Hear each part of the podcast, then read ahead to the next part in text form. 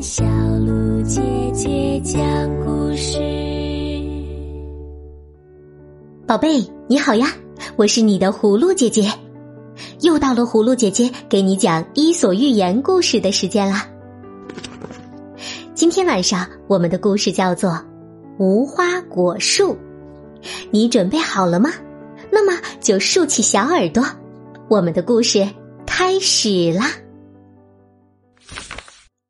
无花果树。从前，在一个农夫家的院子里，有一棵很高大的无花果树。这棵无花果树既不开花，也不结果，但它枝繁叶茂，像一把巨大的遮阳伞。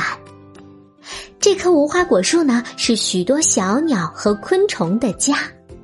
鸟啊，蜜蜂啊，蝉啊，好多的鸟和昆虫都喜欢在这里安家。每天早晨，小鸟和蝉都唱歌给农夫听，小院子里呀热闹极了。有一天，农夫心情很不好，一听到小鸟的歌声便觉得烦了，冲着树上喊道：“别叫了，吵死人了！”农夫一边喊一边干脆跑到屋里，拿出一把斧子，朝着无花果树奔去，口里还嘟囔着。都是你招来的麻烦，要你有什么用？又不开花，又不结果，白白的占着一块地方，真讨厌。农夫抡起斧子，刚要砍下去，一只小鸟叫了起来：“先生，你为什么要砍无花果树呢？”农夫哼哼的说：“哼，砍了烧柴用。”这时候，又一只小鸟飞了过来。他们在树枝上叫着：“先生，好心的先生，千万不要砍掉它！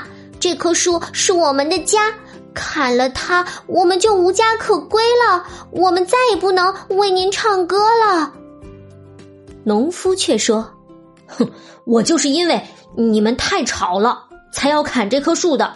你们居然以为我喜欢听你们的歌？”这时候，蝉也飞了过来。央求着：“哦，先生，对不起，我们以后一定注意，在你心情不好的时候安静下来，不去烦你，好吗？”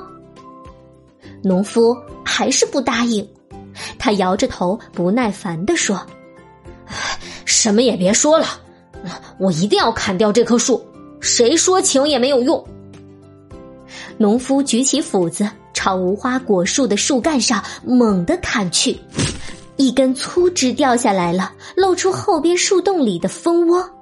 蜂窝里有蜜蜂们辛勤采集花粉酿出的蜂蜜。